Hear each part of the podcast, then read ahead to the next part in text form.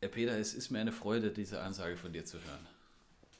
Ich dachte ja eigentlich schon, das wäre heute schon die letzte, aber du willst ja deine Premiere noch mit drin haben, na gut. Äh, nee, es ist, ist total okay. Ich nee, habe Zeit. Ich habe Zeit. Vielleicht liefere ich, liefere ich ein Special nach, wenn du keinen Bock mehr hast, aber ich weiß auch nicht, jetzt ja. erstmal irgendwie. Wir, nee, nee, wir können, wir können schon. Wir können schon. Frei. Was denn? Jetzt wollte ich anfangen, jetzt machst du so einen Scheiß. Sprich mir nicht das in meinen. Impuls. Ja, das nennt man Impulskiller. ja, kommt jetzt was? Oder? Ja, warte, ich bin jetzt. Ich, ich, ich sage jetzt mal nichts mehr, Peter. Okay, ab jetzt. Okay. Ab jetzt oder?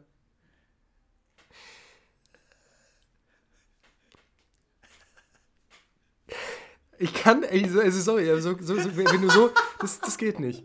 Okay, Achtung. Ja, ist provokant. Jetzt hau raus. Frei und engagiert. Ein Podcast über das Leben, die Bühne und die deutsch-österreichische Freundschaft. Mit mir, Peter Blum.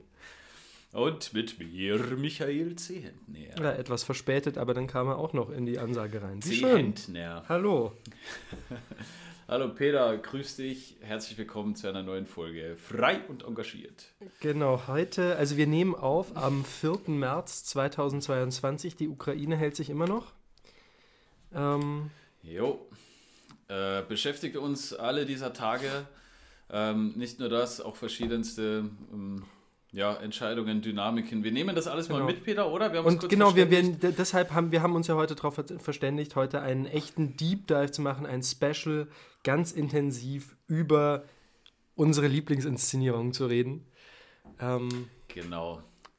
Wir, wir, wir hauen jetzt mal raus, einfach so. Wir haben Top 5 Inszenierungen. Ich habe, glaube ich, sogar sechs dabei. Wir, wir quatschen da heute mal drüber, um auch ein bisschen den Kopf mal ähm, frei zu kriegen. Peter, letzte Woche hast du schon davon gesprochen. Finde ich, ganz, äh, find ich jetzt ganz gut. Ich habe auch in mehreren Podcasts äh, fest und flauschig, Talk ohne Gast. Ähm, habe ich mal so ein bisschen reingehört, wie die das sehen und so alles. Gemischtes Hack ist irgendwie auf Pause, aber ja, also ich weiß nicht, das sind so die Sachen, wo ich mich auch so ein bisschen dann orientiert habe und wir, wir machen jetzt eine coole Sendung. Auf wir jeden. bieten ein bisschen, äh, ein bisschen Ablenkung auch vom, von dem, was da draußen passiert.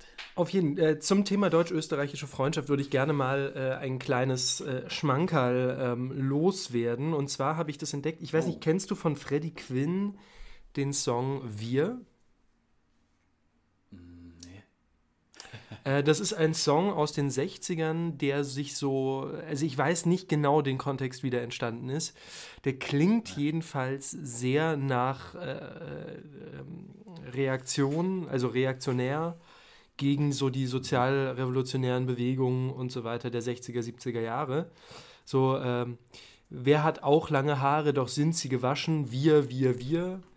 Äh, wer kann eure, ähm, wer kann eure unfassbare Faulheit nicht fassen, irgendwie sowas. Äh, wir und so weiter. So, so geht das. Und äh, ich bin jetzt tatsächlich im Internet per Zufall auf eine Fassung dieses Liedes gestoßen, die ich natürlich jetzt nicht einspiele hier, sondern die kann jeder auf YouTube anschauen. Nämlich die Toten Hosen, als sie noch cool waren, und die Biermöselblosen. Ähm, äh, mit dem Song Wir live im Burgtheater Wien. Und da gibt es ein paar schöne äh, Anspielung auf die deutsch-österreichische Freundschaft beziehungsweise äh, die Feindschaft. Genau.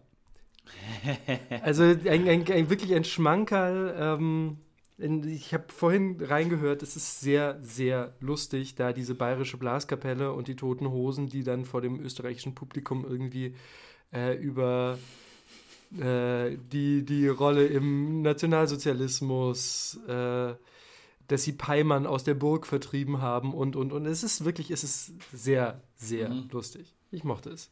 Äh, ja. Habe ich, hab ich schon äh, einen Tab aufgemacht und höre ich mir später an. Ja. Das klingt doch toll. Weißt du, was ich dazu zu liefern habe, hm? was ich so Sag. ein bisschen als, Pro, als Provokation Deutschlands auch finde? Ich kriege immer wieder so ein SMS mit, äh, ja, willkommen in Deutschland. Mhm. Anrufe kosten so und so viel immer wieder und, und die Situationen, in denen ich mich befinde, sind manchmal ähm, etwas bizarr und das ist natürlich, weil meine österreichische SIM-Karte im Handy, Dual SIM, beste Erfindung, ähm, sich immer wieder einwählt oder ich rausgeworfen werde und dann kriege ich immer so ein SMS und gleich nachgeliefert kommt halt auch noch, äh, ja, Quarantäneregeln, äh, bitte begeben Sie sich da, äh, hier ein Link und bla. Und das habe ich halt einmal bekommen, als ich wirklich in Quarantäne war. Mhm. und dann dachte ich so, ah ja, come on, das funktioniert hier. Da kriege ich irgendwie sofort die, die Anweisung, aber vom Gesundheitsamt kriege ich per Post einen Brief Tage später, nachdem der positive PCR-Test raus ist. das, kann, das kann nicht euer Ernst sein.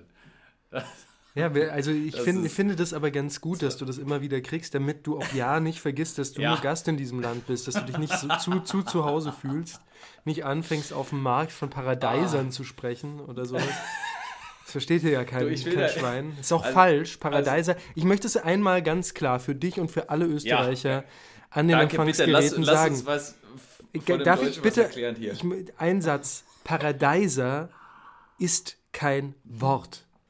Tomaten. Tomaten. Ganz einfach Tomaten. Und wer das T nicht sprechen kann, der soll am besten die Klappe halten. Aber Paradeiser gilt nicht. Und eine Tüte heißt Tüte und nicht Sackerl. Nee, es heißt doch nicht Sackerl, sondern das Sackel, oder? Sackel, Peter. Äh, ich, ich sehe schon, wir, wir müssen mal äh, äh wir müssen eine kleine Österreich-Tour machen. Ich werde, äh, ich werde. Du meinst, du, mein, du, meinst, du meinst in den Gemeindesälen von äh, hinter, hinter Klein, Neuendorf, Mühldorf im, hm? im Mühlviertel irgendwo. Das ist sofort, sofort hinter und Dorf, ne? Du glaubst, jedes österreichische Stadt, Dorf ist sofort irgendwie Dorf und irgendwie irgendwo dahinter. Nee, das sage ich tatsächlich zu jedem Dorf südlich des Mains. Das ist gar nicht Österreich-spezifisch. Also da habe ich ja hier in Bayern, habe ich ja noch äh, die geballte Macht des süddeutschen Sprachraums hinter mir, was das angeht. Weil hier in, in Regensburg äh, verstehen die mich ja im... im, im Beinahe, also die ja. orientieren sich. Die orientieren sich ja schon auch am oberösterreichischen Dialekt. Wie? Nein, nein, nein, nein, nein. Achtung. Äh, nur mal, um das klarzustellen, das habe ich im Studium gelernt. Äh, es gibt ja, die ja. bayerische Sprachfamilie und zwar nicht mit Y, sondern mit I vom Volksstamm der Bayern und tatsächlich sind die österreichischen Dialekte Teile der bayerischen, also mit AI, Sprachfamilie. Ja, da muss ich nochmal differenzieren, weil das Kärntnerische orientiert sich aufgrund vielleicht der Abgeschiedenheit der hohen Tauern durchaus äh, sehr auch am Slowenischen. Da wegen der, wegen der slowenischen Minderheit in Kärnten. Genau, und die Kärntner und sind ja im Grunde auch eine Minderheit. Die also, Kärntner sind also zumindest gesehen der, das Beste, äh, was Österreich zu bieten hat. Und, das ist, halt, das äh, ist leider Freistaat nicht so. Kärnten, hm. Der Freistaat Kärnten. Oh Gott, da müssen wir aufpassen. Ich glaube, Haider hatte so eine, so eine Idee von einem Freistaat Kärnten. Hast, hast du eigentlich einen Kärntner Anzug? Ja, natürlich. Wirklich? Ja, natürlich. Interessant. Ich also habe mir ja, ich habe ja, ich wollte immer so einen Salzburger ja. Anzug. Ah, ja. äh, weil, weil ich war ja zweieinhalb Jahre in Salzburg zum Regiestudium und ich dachte immer, das wäre ja. eigentlich voll geil, so einen richtig ordentlichen Salzburger Anzug zu haben. Und dann, weißt du, dann, dann geht man ja, so durch verschiedene Städte der Welt und man kauft sich immer die Tracht oder die, die traditionelle, oder mehr oder weniger, so wahnsinnig traditionell ist es ja gar nicht. Ähm, Aber ich glaube, so ein, so, ein, so ein Trachtenanzug wird dir stehen, Peter. Ja, ja, ich habe auch eine sehr, sehr schöne Trachtenjacke aus Salzburg in Blau. Äh, mit, ah, so, ja. mit so einem grünen Innenfutter. Das gefällt mir schon noch. Kann man machen. Also gibt es bei uns zu Hause am Dorf eigentlich immer noch, ähm, dass man das am Sonntag in die Kirche anzieht? Mhm. Gab es ein paar. Ich habe immer eher was Weißes getragen und stand irgendwie immer ein bisschen näher. Halt als Braut, ne? Als Braut in Spee trägst du natürlich weiß, ist ja klar. Ah, Peter. Äh, ja, wir mit unserer ministrierenden Ver Vergangenheit. Das ist schon mhm. auch eine lustige Parallele. Aber ähm, äh, Trachtenanzug auch auf Begräbnissen wird äh, gern getragen.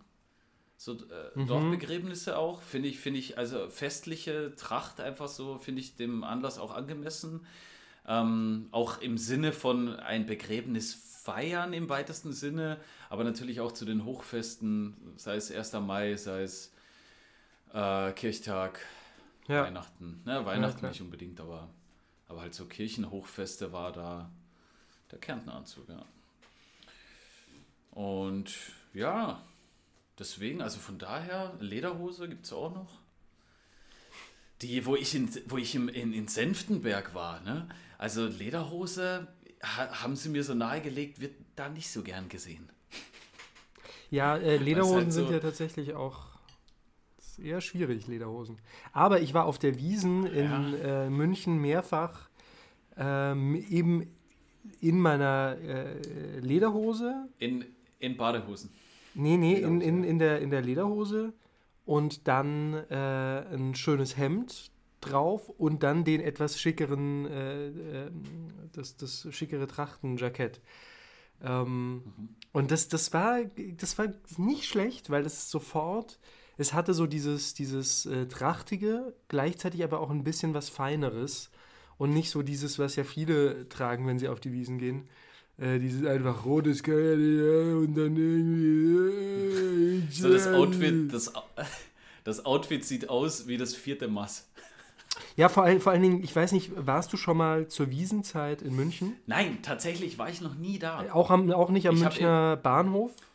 Hauptbahnhof? Nee, also Münchner Weil da nicht siehst zu du, der Wiesenzeit, nee. Da siehst du nämlich das äh, Kleiderlager genau dieser äh, Wiesenflücht, äh, also Wiesenflüchtlinge, ah. nee, Wiesen, Wiesen, wie nennt man das am besten? Wiesen, Wiesenbekloppten. Da steht nämlich dann im, ist kein Witz, im Hauptbahnhof ein mit Plastikplan aufgestellter Stand mit billigsten Dirndls. Da kriegst du, glaube ich, dein Dirndl für 30 Euro.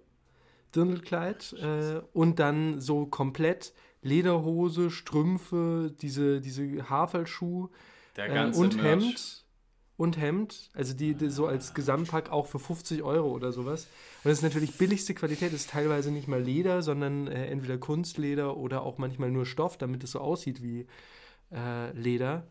Also es ist wirklich, es ist grauenhaft, es ist grauenhaft. Aber ich muss sagen, wenn man, wenn man bei der Wiesen dabei ist, das ist schon, also ich hab, fand es jetzt nicht ganz, ganz so schlimm. Also ein ich Erlebnis das, wahrscheinlich auch, ne? Ja, Aber, ich, ich ja. würde tatsächlich auch wieder, ich würde, glaube ich, wieder hingehen. Wir mal gucken. Ich bin, ich bin da noch nie. Hin. ein, zwei Maß trinken. Ah, du, weißt du was? wenn wir Zeit haben, wenn wir beide Zeit haben oh, im September, Ende September. Mal zur Wiesen. Da, da, da gehen wir irgendwie mal einen Tag auf, auf, die, auf die Wiesen. Das ah, machen wir. Ja, ja müssten, wir, müssten wir eigentlich machen. Ja, ja das, das ist, ist, gar keine Frage. Da irgendwie suchen wir uns schöne Theaterkarten raus für einen Abend, dann machen wir irgendwie so ein äh, verlängertes oder äh, irgendwie so ein Wochenende oh. in München, schauen, schauen uns was in Kammerspielen und am Resi an und gehen dann sonntags irgendwie schön am Sonntagnachmittag oder so äh, zwei, drei Stündchen auf die Wiesen. Aber Peter, sag mal ganz ehrlich, äh, Tracht im Theater? Wie, wie, jetzt habe ich dich gerade gefragt. Ja, also ich finde. Muss das zum Stück passen oder ist hm. das, ist das für, wenn man in München, wenn da jemanden Kommt das, das, das kommt schon vor. Also jetzt nicht so tiefe Tracht, also nicht die echte Tracht aus den Dörfern, die wirklich mhm. traditionell ist und auch nicht so diese, diese ganz rustikale, die man eben aber vom... so Trachten schick, ne? Aber so Trachten schick, ich meine, das ist halt, ähm, in München ist da natürlich schon, die mhm. Münchner sind sehr selbstbewusst, sehr, sehr Münchenbewusst und das ist ja auch, also wie gesagt, ich bin, ich bin sehr, sehr skeptisch nach München gegangen und ich muss sagen, München war schon eine schöne Zeit. Ich mochte es da sehr. Wird da auch jederzeit wieder hinziehen. Spannend. Ich habe zu München habe ich gar nicht so. Naja, vielleicht. Ja, ich glaube, ich glaube da muss man auch echt ge gelebt haben, um das, äh, äh, um das mhm. zu verstehen, weil von nach außen wirken natürlich erstmal die Bayern prinzipiell und die Münchner insbesondere wahnsinnig arrogant von oben herab und so. Aber wenn man dann da mal gelebt hat, wenn man auch die Stadt nicht nur die Kaufinger Straße und eben die, äh, äh, die Theresienwiese und keine Ahnung, zwei, drei andere Sachen, sondern wenn man irgendwie zum Beispiel den Frühling oder den Herbst auch an der Isar kennt und dann irgendwie mit dem Fahrrad da an der Isar entlang fährt, Richtung Flaucher, sich mit Leuten trifft. Aber es ist einfach wirklich. Oh, Peter, jetzt wird es ja poetisch. Ja. Nicht schlecht, nicht schlecht. Ach ja. Ja, gut, ja, also. Äh, hm? wollen wir mal einsteigen hier? Äh, Auf jeden Inszenierungen, Fall. Die unser, die unser Leben verändert haben? Auf jeden Fall. Puh. Ich weiß gar nicht, ich habe ich hab mir, hab mir letzte Woche schon ein paar aufgeschrieben. Ich habe die jetzt nicht nochmal verändert. Äh, ich habe mir die vorhin durchgelesen. Wahrscheinlich habe ich ein paar vergessen, aber ähm, die können wir auf jeden Fall besprechen. Mhm. Ähm, ich würde. Soll ich mal anfangen, Peter? Ich hau Fang einfach, mal, einfach mal raus. an. Hau ich hau einfach mal eins raus und zwar aus äh, relativ aktuell noch in meinem Kopf äh, vom Panoptikum in Nürnberg. Das Stück hieß Irgendwo anders. Die ähm, Puppenspielerin slash äh, Schauspielerin hieß Asia Rahimanovic Babnik. Mhm. Und das ist das Puppentheater aus Ljubljana. Mhm. Und diese Inszenierung, ich glaube, ich habe schon ein bisschen was davon erzählt, aber ich wollte äh, diese Inszenierung an sich nochmal hervorheben. Äh, stattgefunden hat das, glaube ich, am, am Freitag im Theater Salz und Pfeffer. Äh, ist egal. Äh, jedenfalls äh, das Puppenspieltheater in, in, Nürnberg, Theater Salz und Pfeffer. Und ähm, die hatte Deutsch gelernt, die hat das komplette Stück auf Deutsch gesprochen, hatte erstmal einen slowenischen Akzent oder einfach einen Akzent, mit dem sie Deutsch gesprochen hat, was für mich äh, das schon mal so nahbar gemacht hat, wenn ich nicht darüber nachdenke, ob das jetzt astreines Hochdeutsch ist und so, sondern diese Frage stellte sich einfach nicht. Mhm. Und sie hatte da, dafür, also hatte es für mich so eine Nahbarkeit. Und ich fand die auch einfach toll. Also die war, das war eine ganz äh, zauberhafte Erscheinung, diese Frau. Und sie hatte eine Tafel und auf dieser Tafel hat sie mit Kreide geschrieben ähm, und gezeichnet. Und ab einem gewissen Punkt, also war so ein kleiner magischer Moment, haben sich die gezeichneten Sachen auf der Tafel bewegt. Ach, geil. Und so ich glaube, in Kinderaugen funktioniert diese, diese Magie noch mal ein bisschen genauer. Ähm, also ich habe genauer hingeguckt und du hast, dann, du hast dann natürlich gesehen, okay, da ist ein Beamer, hm. der das da gerade drauf animiert. Das hat man im ersten Moment, habe ich das da so, ah, ah, süße Idee. Und dann ähm, habe ich gar nicht mehr drüber nachgedacht. Und das hm. war eine Geschichte über, über also ähm, ein Kind, das ähm, flüchten muss äh, so eine Kriegsgeschichte. Äh, ein Hund kommt vor, der dann, äh, der dann stirbt, wo ähm, eben eine Kollegin mit dabei war, die, als der Hund eingeführt wurde, sofort gedacht hat, so, ja, okay, das läuft darauf hinaus, dass der stirbt und dass sie dann fliehen. Und der Hund hieß, hieß Runo. Und da hat sie, Runo, Runo, komm. die, es war so, ach, ich habe darüber nicht nachgedacht, ich habe mich verzaubern lassen. Ich bin in jedem Moment der Geschichte, war ich dran und drinnen. Und ähm, ein, ein toller Theaterraum auch. Unglaublich äh, melancholisch, traurig, berührend, aber auch tröstend. Ähm, und das hat mich wahnsinnig berührt und mitgenommen. Ich war auch, ähm, glaube ich, recht sensibel zu der Zeit, weil viel Theaterschauen bei mir so eine Dünnhäutigkeit mhm. auslöst. So so, so konzentriertes Theater schaut, wenn man drei, vier Inszenierungen am Tag schaut oder selber sogar noch spielt auf einem Festival. Und also das ist einfach, man konsumiert so viele Gefühle und Emotionen, das ist, ähm, ja, man wird sensibel und das hat mich einfach ins Herz getroffen. Und ich denke mir so, äh, also Ljubljana ist ja von, von Kärnten nicht so weit weg, vielleicht fahre ich da mal hin. Ich hatte so, ja. ich hatte so Lust, äh, die nochmal zu sehen, vielleicht sogar auf, auf Slowenisch das Stück zu sehen. Ja. Ah, ich, war ganz, ich war ganz angetan. Also das ist, äh, ich, ich kann, kann gar nicht, kann gar nicht ähm, reihen, was für ein Top 5 das ist, aber es ist auf jeden Fall ein Top, sagen wir mal so. Mhm. Ja, Puppentheater ich, sowieso ganz viel Projektionsfläche von meiner Fantasie und meinen Gefühlen finde ich, find ich sehr toll. Ja, voll schön. Ich würde eh sagen, dass, dass wir äh, die ähm, gar nicht nach, nach Rang machen, sondern wirklich einfach nur aufzählen, halt die Großen, also die, die ja. wir uns wirklich gekriegt haben. Ja. Ganz kurz, äh, Puppentheater, Peter, wie, wie ist bei dir? Puppentheatermäßig? Hast du was auf der Liste oder, oder willst du kurz was dazu sagen? Ich habe äh, hab ich was, ich habe da jetzt nichts auf der Liste, das mit Puppentheater arbeitet. Nee. Aber also ich bin, ich finde es tatsächlich interessant, auch wenn man das nicht trennt. Ich mag äh, zum Beispiel die Jan-Christoph Gockel-Inszenierung ganz gerne. Der hat hier in Mainz eine Weile viel gemacht, äh, macht, ist jetzt Hausregisseur in Kammerspielen in München. Und der macht es eigentlich immer so, dass er einen Puppenspieler dabei hat, der auch die Puppen selbst baut.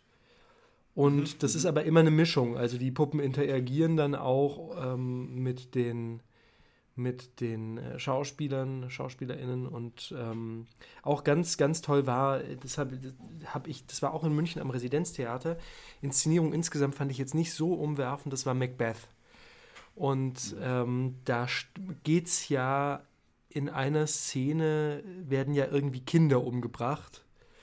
Ähm, und das war ganz, ganz, oder, oder ich weiß nicht, war das Nee, das war nicht Lady Macbeth, die das gemacht hat. Nee, in irgendeiner Szene werden Kinder umgebracht. Und das war ganz toll, weil die eine Schauspielerin dann mit so, mit so einer Strohpuppe, mit einer total simplen Strohpuppe, ohne Gesicht, ohne gar nichts, sondern nur Arme, Beine, Kopf und irgendwie einem, einem kleinen, einem Leibchen drumherum gesprochen und gespielt hat. Und das wurde dann äh, rumgeschleudert und halt auf dem Boden kaputt gemacht. Boah, und es war, es war brutal. Es war richtig krass. Es hat sehr, sehr gut funktioniert. Mhm. Genau. Spannend. Aber. Ist, ist auch spannend. Ja. Hm? Nee, hau mal raus, Peter. Ja, was, äh, was genau. Ich, ich bleibe für, für, bei mir erstmal tatsächlich auch in München und äh, wirklich eine der Inszenierungen, die mich mit am meisten beeindruckt hat, am meisten, also eines der wichtigsten Theatererlebnisse in meinem Leben bisher war der Besuch von Dionysos Stadt. Äh, Münchner ja, Kammerspiele, Inszenierung Christopher Rüping, äh, rausgekommen 2018 oder 2019 irgendwann. Und es war ein Tag bzw. eine Nacht, die man im Theater verbracht hat. Da gab es verschiedene Angebote. Zehn Stunden mit vier Teilen. Ähm, drei Teile Tragödie, ein Teil Satyrspiel. Also sich angelehnt an die Form der Dionysien im antiken Griechenland. Ähm, mhm. Und das war tatsächlich so als Ganzes eine unglaubliche Erfahrung. Es hat unfassbar stark angefangen mit dem ersten Teil über Prometheus. Ähm, sehr, sehr stark, also auch mit so einem, mit so einem, äh, so einem Art Vorwort zu dem Abend, äh, die, das Nils Kahnwald gespielt hat. Und das war also einfach die, die Art, wie die mit dem Publikum interagiert haben, also geredet haben, gesprochen haben, wie die sich präsentieren. Das war so fantastisch, so klar, so selbstsicher, so sprühend und fantasievoll. Ähm, und dann gab es eben diese, diese drei Teile Tragödie. Der erste Teil war Prometheus und es war, äh, ging eben um die Geschichte von Prometheus, war im allerweitesten Sinne so ein bisschen performativ, aber auch viel Text und einfach, äh, einfach tolles zeitgenössisches äh, Theater. Der zweite Teil war äh, Troja, beziehungsweise die Troerinnen. Ähm, äh, fing an, das hat der Jochen Noch äh, vorgetragen, mit den äh, aus der Ilias, welche Schiffe äh, alle kamen, um Troja anzugreifen, welche griechischen Schiffe. Und immer, er kam mit 30 schwarzen Schiffen und dann da, da, da, da, da, kam mit 40 schwarzen Schiffen. Und außerdem war da, hm, hm, hm, sie brachten 35 schwarze Schiffe. Und so ging das halt die ersten 20 Minuten, auch mit, mit krasser Musik, also wirklich massiv aufgebaut.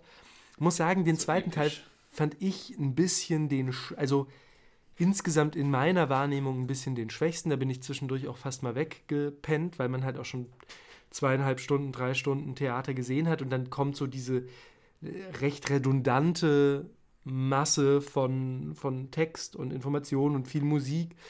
Und auf der anderen Seite konnte man sich da auch sehr gut rein entspannen. Und das Ende von, von diesem zweiten Teil waren dann die Troerinnen und das war fantastisch gespielt. Also es war, das war wirklich wieder großartig.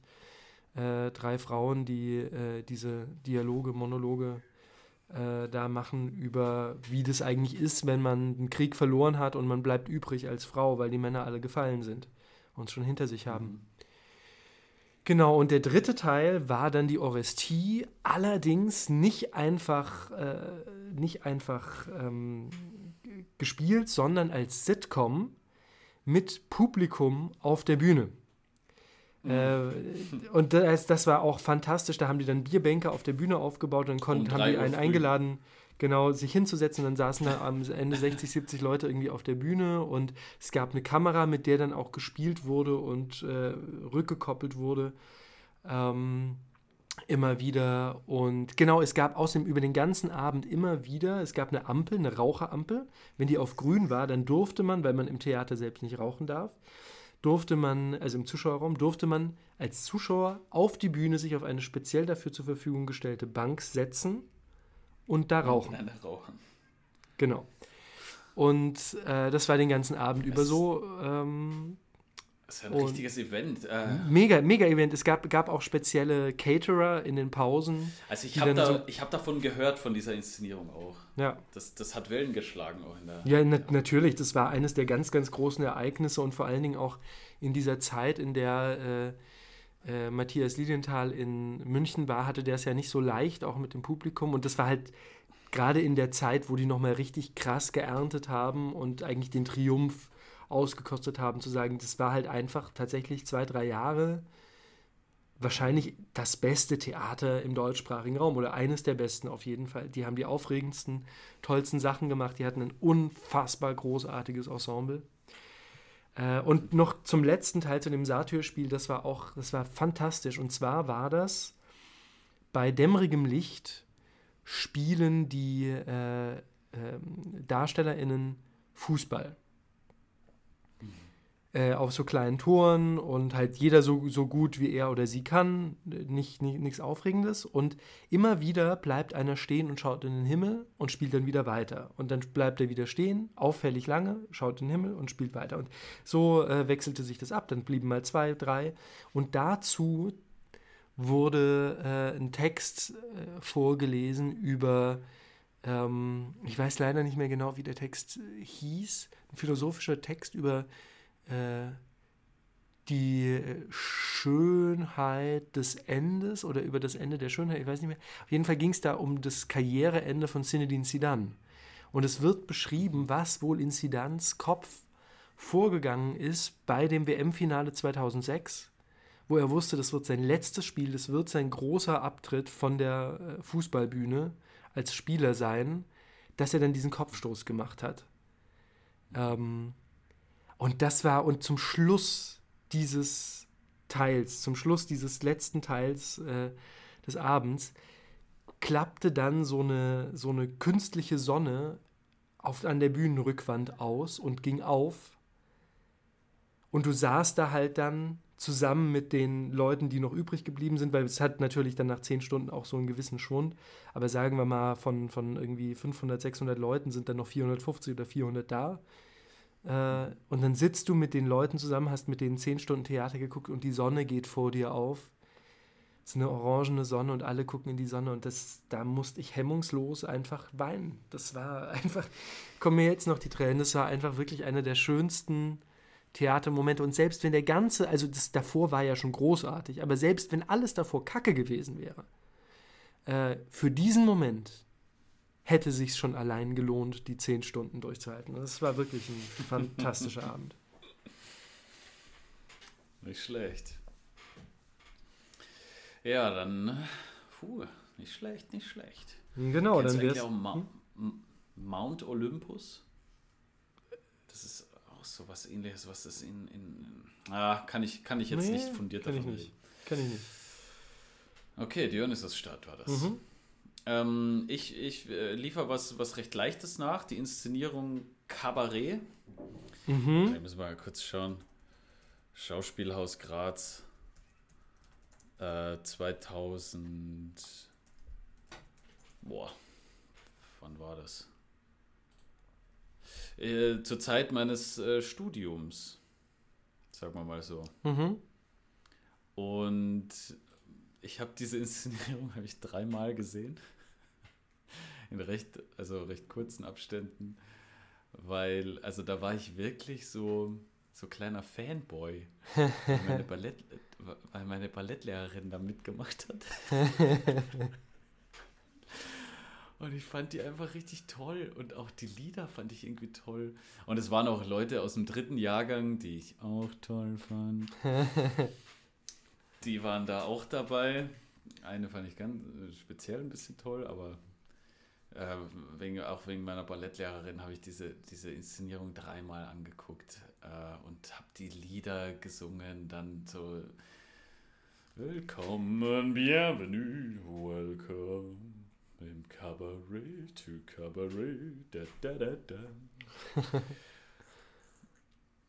ja, und das, da waren lange so ein paar Running Gags, die sich auf der Uni ein bisschen etabliert haben und es hat irgendwie, es hat Spaß gemacht einfach das hat einfach Spaß gemacht. Und das war das erste, wo ich mir, also es gibt so Bands, wo ich immer wieder äh, aufs Konzert gehen würde und so. Und das ist das erste, wo ich so theatermäßig mal so ein bisschen abgekultet habe und so abge, also so richtig so ein Fan-Moment, ähm, einfach auch so ein bisschen zu schwärmen, äh, da so einen Crush zu haben auf die und äh, deswegen ins Theater zu gehen. Und es ist einfach, einfach eine schöne Erinnerung, die sich so in der Art jetzt nicht nochmal unbedingt so wiederholt hat.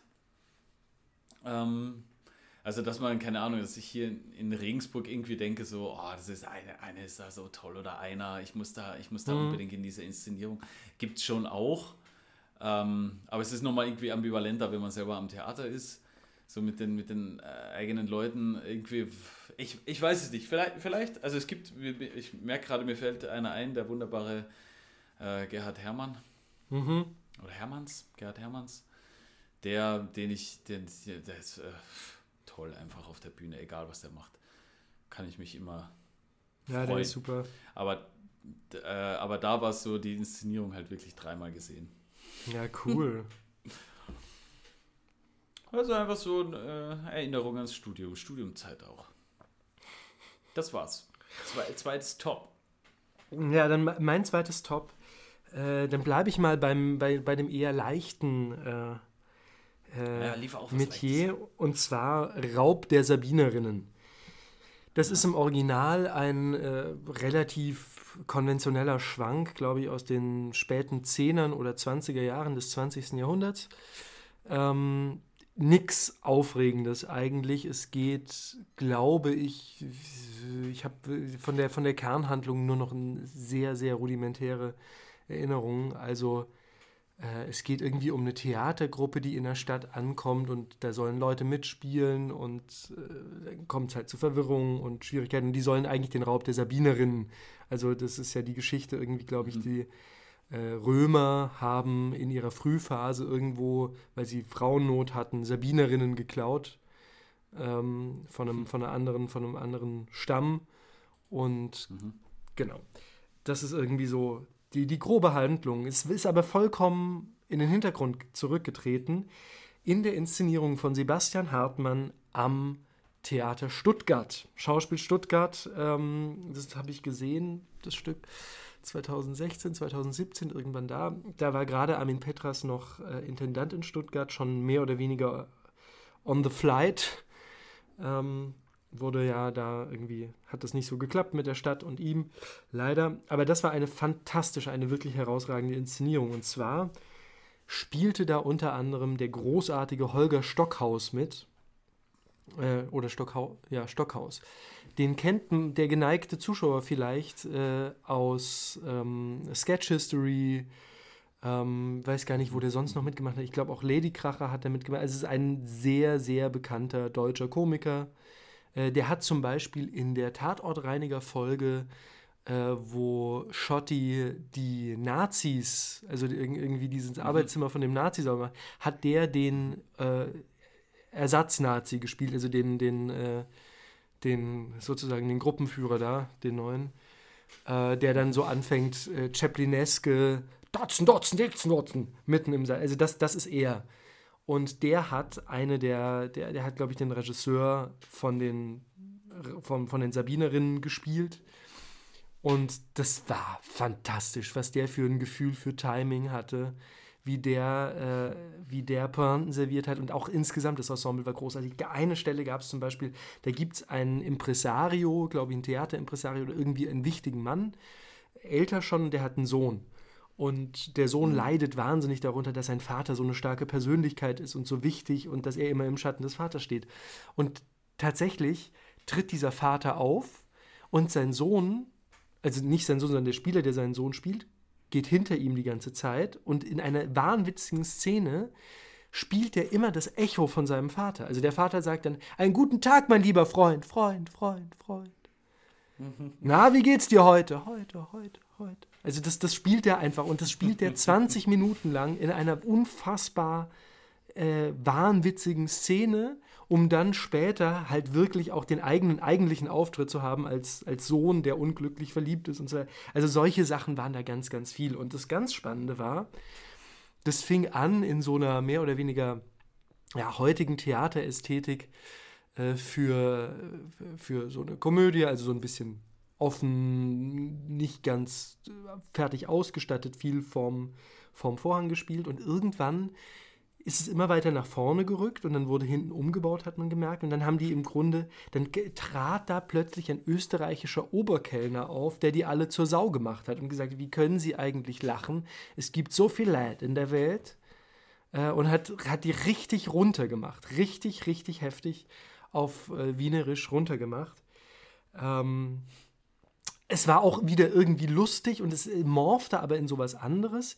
Und offizieller, also die letzte Szene des eigentlichen Stücks war dann, dann ging irgendwann der Vorhang auf und man sah ähm, auf der hinter, also auf der Hauptbühne ähm, irgendwie Säulen, ein Wasserbassin, ein künstliches Feuer und so halt wirklich eine Art brennende Stadt, eine Dystopie von Rom äh, im Untergang. Das war so meine Assoziation. Und dann am Schluss mit dem senk sich senkenden Vorhang ist auch noch eine der Säule so in der Mitte auseinandergeklappt und auseinandergebrochen sozusagen. Das war, war total irre, was dann da plötzlich kam. Und dann hat man applaudiert, Vorhang ging, die Leute kamen, haben sich verbeugt und dann regnete es auf einmal Flugblätter aus von, von oben auf die Zuschauer herab mit Text. Und dann holte einer, ich glaube, das war Holger Stockhaus, äh, eine Gitarre und dann sangen wir alle gemeinsam äh, das, äh, nicht Kai, wie, wie heißt der?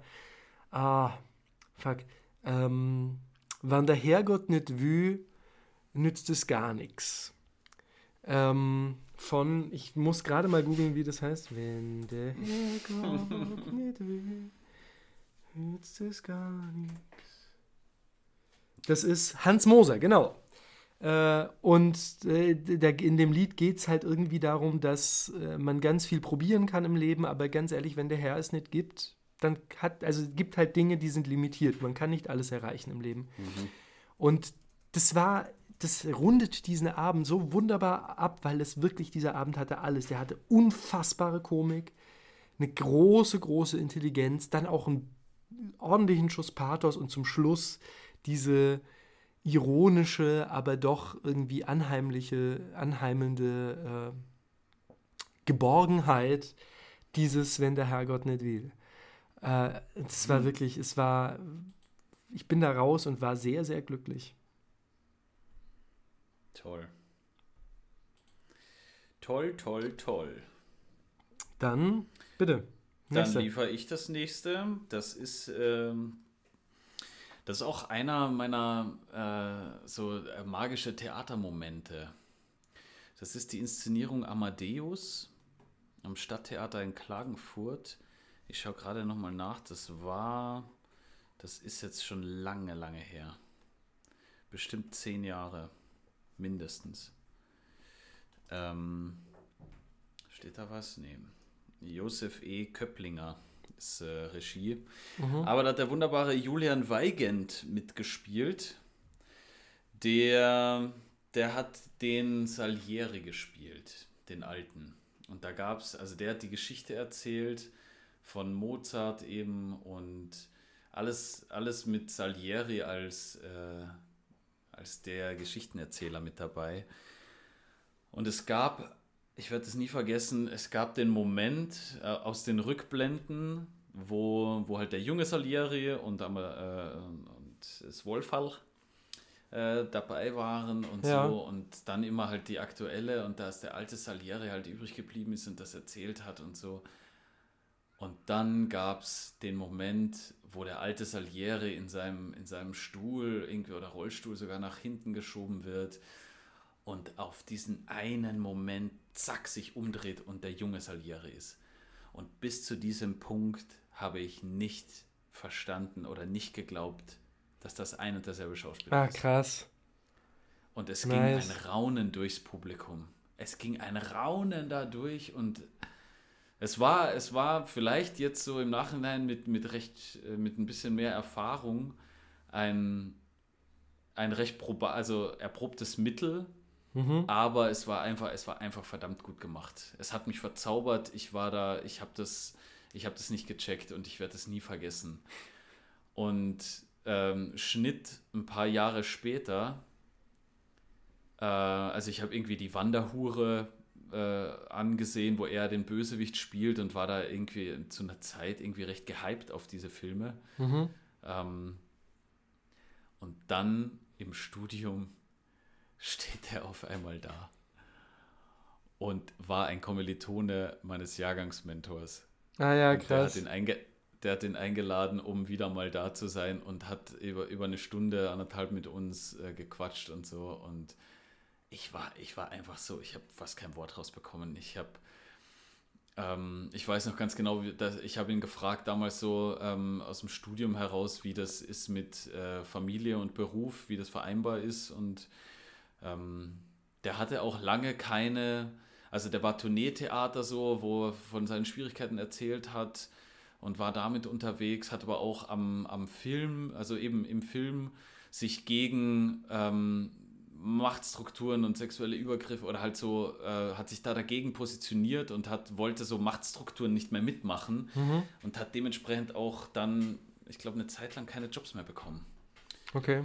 Ähm, und hat aber, ja, ich sehe gerade auf Wikipedia, der hat schon einiges an Filmen, an Filmen auch gemacht, so die letzten Jahre immer wieder mal. Aber er hat davon erzählt, dass es da auch äh, 2014, das ist zum Beispiel ein Jahr, wo er gar nichts drin hat. Okay. Ähm, naja, aber äh, trotzdem, der Amadeus äh, Stadttheater Klagenfurt, mh, äh, ganz früher Julian Weigand, der alte und junge Salieri. Und da dachte ich so, wow, das habe ich mir, das habe ich mir behalten, diesen Moment so, äh, ja, für mein Schauspieldasein. Na, schön. Ja, gut, ich gehe auf, auf mal, mal auf meine nächste und das bringt uns nach Köln, ans Schauspiel Köln. Ich glaube, ich habe da über diese ähm, Inszenierung auch schon mal gesprochen, deshalb vielleicht in aller Kürze.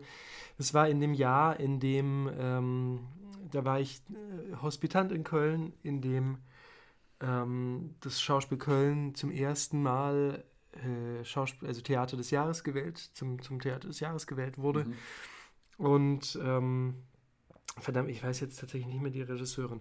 Das googeln- würde ich auch gerade mal kurz googeln. Kirschgarten Schauspiel Köln. Ja, da ist er jetzt, jetzt kommt wieder, Das liefert er, war liefert er, da. liefert er. Äh,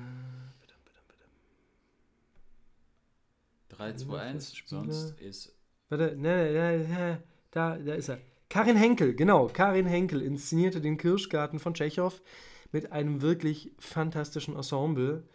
Äh, ähm, ich habe hier Lena Schwarz, Marie-Rosa Tietjen, liebe Grüße raus. Lina Beckmann, Matthias Buntschuh, fantastischer Spieler auch. Charlie Hübner, großartig. Jan-Peter Kampwirt, Michael Weber, äh, Brigitte Cuvillier, äh, Jörg Dippe, auch ah, Laura Sundermann, Jean Chaise und Mike Solbach. Und ähm, es, war, es war fantastisch. Die Bühne war leicht angeschrägt zum Zuschauerraum. Es war keine, war nicht so eine normale Guckkastenbühne, sondern so leicht angeschrägt und war gefüllt ungefähr so fünf Zentimeter mit Erde. Äh, und das hat sich natürlich auf das Stehen, auf das Gehen, auf das sich Bewegen der SchauspielerInnen äh, ausgewirkt.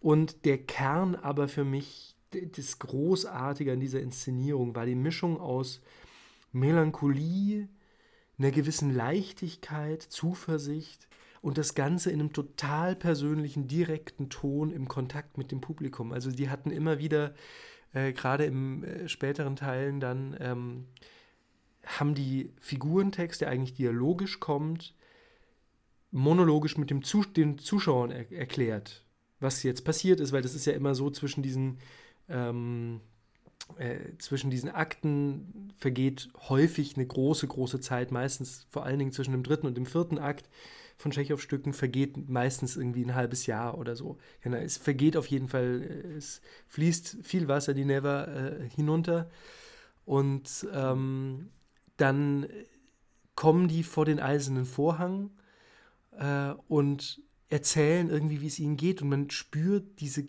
ganz, ganz sensiblen Hoffnungen, Träume, aber auch schon das Gefühl, eigentlich sind die schon zum großen Teil zerbrochen, aber man hält trotzdem noch daran fest. Das war einfach, es war wirklich, äh, ob, ob, da war, war tatsächlich auch Musik dabei, aber gerade auch im Sprechen, obwohl es überhaupt nicht irgendwie formal sängerisch gelöst war, aber gerade im Sprechen, äh, es war eine unfassbare Musikalität. Du hast auch immer die Stille total gehört und das war ein wirkliches Erlebnis. Das war übrigens einer der Momente, wo ich gesagt habe, nein, ich muss Theater machen. Und immer wenn ich daran denke, denke ich, ja, muss ich. Wow.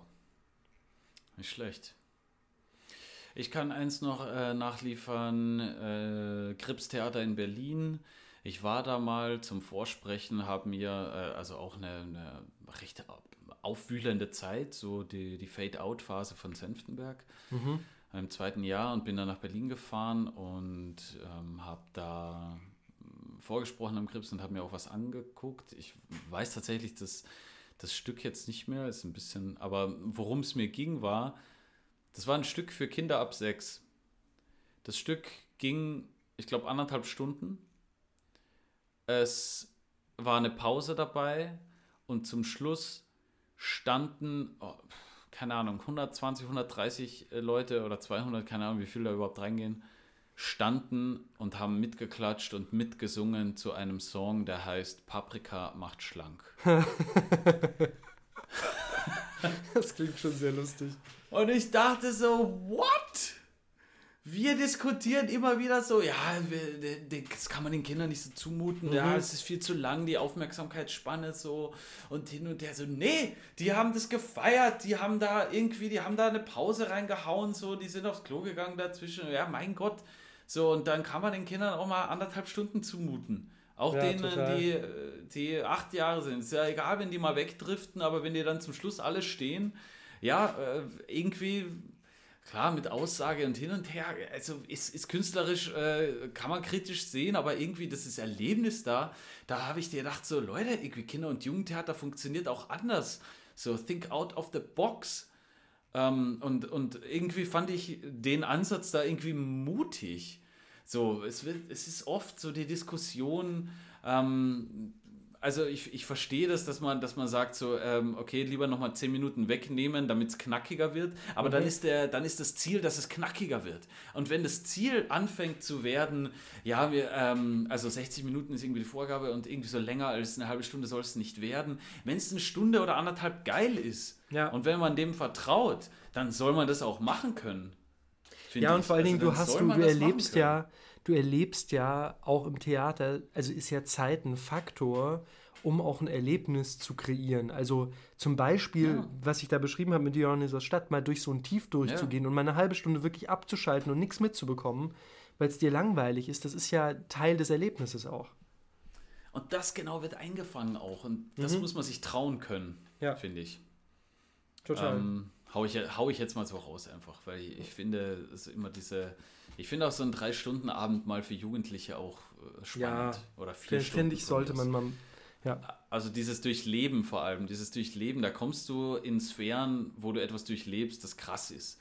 Und das schafft einfach ein intensives Erlebnis, glaube ich. Ja. Und ich hatte das da ähm, und äh, das ist ein Top, was ich äh, immer wieder mitgenommen habe, wo ich mich auch schon kritisch damit auseinandergesetzt habe mit anderen Menschen, aber das habe ich auf der Liste. Hm. Sehr schön. Ich habe noch ein letztes ja. ähm, auf meiner Liste der wirklich großen Inszenierungen. Ich meine, jetzt, wo wir drüber reden, fallen mir natürlich auch andere Sachen irgendwie an. Honorable Mentions so, zu, sozusagen. Alles. Ähm, aber ich möchte zum. Schluss nochmal nach, nach München an die Kammerspiele und zwar an die Zeit nicht von Matthias Lilienthal wie vorhin, Dionysos Stadt, mhm. sondern von Johann Simons. Und Johann Simons war es auch, der einen ah. Text von Lot Fekemanns inszeniert hat, nämlich Judas. Äh, mhm. Mit Stephen Scharf als Judas und äh, sonst nichts. Das ist dieser Monolog, oder? Genau, das ist dieser Monolog und es war ein absolut fantastisches Erlebnis. Es geht, ging nur eine knappe Stunde, glaube ich. Ähm, und die, das Parkett dafür wurde gesperrt. Das heißt, man saß im Rang in den Kammerspielen. Wer es kennt, da gibt es nur einen Rang. Äh, saßen alle da oben im Rang. Und ähm, äh, Judas, Schrägstrich, ähm, äh, Stephen Scharf, saß auf einem Balken etwa sieben Meter über der Bühne angebracht. Ähm, wurde eher von, ja, wurde, wurde von uns aus beleuchtet, aber saß mit dem Rücken zu uns und mhm. schaute die, die ganze Zeit den eisernen Vorhang an, sozusagen. Äh, der war runtergelassen und diese, diese, genau diese, äh, äh, die, also es gab dann eine Leiter auf diesen Balken, die sah man und die führte aber nicht auf die Bühne, sondern das war wie, man hat vorne die Rampe gesehen und dann ging es, bevor äh, bevor der Eiserne kam, irgendwie nochmal so runter und da leuchtete es so ein bisschen rötlich raus. Konnte man annehmen, das ist wahrscheinlich die Hölle oder so. Äh, der Rauch, ich meine auch, da rauchte es raus, aber vielleicht bilde ich mir das ein. Auf jeden Fall fing er dann an und äh, er hat wirklich in 50 Minuten äh, oder in 60 Minuten Stück sich kein einziges Mal komplett rumgedreht, sondern immer nur, man sah ihn, wenn bestenfalls, im schattigen Halbprofil oder so äh, nicht Halbprofil, im schattigen Profil. Ähm, mhm. Also man sah ihn nicht, man sah vor allen Dingen seinen Rücken und die Schatten und hörte seine Stimme. Und das war unfassbar. Es war wirklich unfassbar, weil ähm, das eine, man hat eben diesen Menschen ganz, ganz nah erlebt. Also man hat wirklich das Gefühl gehabt, Judas erzählt da jetzt und man, man ist total eingestiegen in diese Erzählung über äh, eigentlich, ich verstehe, ich, ich bekenne ja meine Schuld irgendwo, aber ich verstehe auch nicht ganz, äh, was Jesus eigentlich von mir erwartet hat. Ähm, und die Frage eigentlich, was bedeutet es gut zu sein, beziehungsweise was bedeutet es böse zu sein, äh, gerade bei einem Geschehen, das weltgeschichtlich relevant ist äh, oder mythologisch relevant ist, ist. Und das andere, was aber auch so mega spürbar war, war die Brutalität der Rollenverteilung im Mythos und damit auch so eine Brutalität Gottes gegenüber seinen Geschöpfen. Weil Judas, mhm. also Judas muss sich halt damit abfinden, dass er der Bösewicht ist. Ja. Und es, es war irgendwie, er war uns unglaublich nah und wahnsinnig weit weg gleichzeitig. Und man, mhm.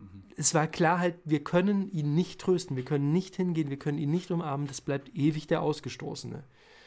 Äh, und das waren auch wirklich, es war diese Stunde, wo man nochmal Schauspiel, Kunst auch aus einem ganz anderen Blickwinkel gesehen hat. Also es war wirklich, es war fantastisch. Es war fantastisch. Steven Scharf, auch ganz großer Bewunderer von dem Superspieler. Ja. Ja, ich habe äh, auch einen Schauspieler, den ich sehr bewundere. Das ist äh, der Herr Ovzarek. Mhm. Nik Nikolas? Nikolaus? Nikolas? Nikolas. Nikolas. Ja. Ähm, und in der Inszenierung, äh, was war das? Äh, warte mal, jetzt habe ich es hier, jetzt haben wir es. Äh, viel Lärm um nichts. Jan Bosse, Burgtheater.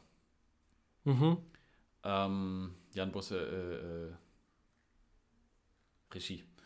Und das ist, das ist sehr, sehr, sehr gut. Ich, hab, ich, ich saß nicht drinnen, ich habe einen Stream gesehen, mehrere Male, auch mit dem Kumpel zusammen, mit Manu. Äh, schöne Grüße nach Osnabrück. Und ähm, diese Inszenierung ist, äh, ist einfach, es ist äh, ein Meisterwerk, finde ich. Ein, ein unterhaltsames, also es ist, ja, Meisterwerk, es ist einfach es ist einfach toll. Es ist tolle Schauspielkunst, fand ich. Und vor allem der Ovzarek, es sind da so, so Insider rausgekommen, so Zitate aus dem Stück. Keine Ahnung, wenn ich an meinen Papa denke, der früher irgendwie erzählt hat, wenn irgend so ein ikonischer Film rauskam, am nächsten Tag in der, bei der Bushaltestelle haben alle irgendwie den Film zitiert und sich so in Zitaten unterhalten. Mhm. Äh, das könnte so eine Inszenierung gewesen sein, wo sich die Leute danach oder ist er vielleicht nur SchauspielerInnen äh, danach äh, mit so Zitaten äh, rumschmeißen. Ja. Und ähm, habe ich auch mittlerweile dreimal gesehen, ist einfach toll. Ah, super. Und äh, den Nikolaus Ovzarek schaue ich einfach, schaue ich gerne an. Ich schaue den gerne an, weil er hat so, ich habe gerade vor kurzem auch ein Interview gelesen im Zeitmagazin. Das hat, also es wurde mir weitergeleitet vom Leon. Und das kann ich dir schicken. Das ist, ähm, würde mich interessieren, was du dazu sagst, aber mhm. das ist ein langes Interview mit dem Ovzarek. Das ist wunderbar eine Hingabe für diesen Beruf, der ja mittlerweile, der ist 24 Jahre am Burgtheater, glaube ich, oder so. Mhm. Und ja, was er schreibt, ist, äh, an das denke ich immer wieder. Also nachdem ich dieses Interview gelesen habe, war, hatte ich so ein Gefühl von, okay, das müsste ich alle drei Monate mal lesen. Mhm.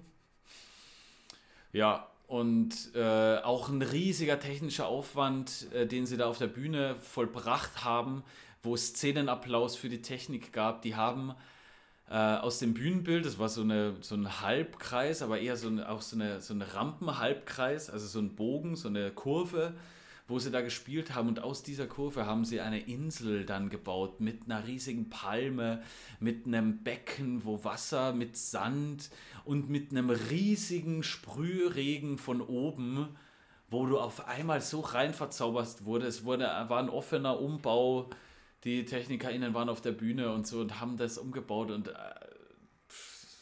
die standen da, also die haben da applaudiert, zu Recht.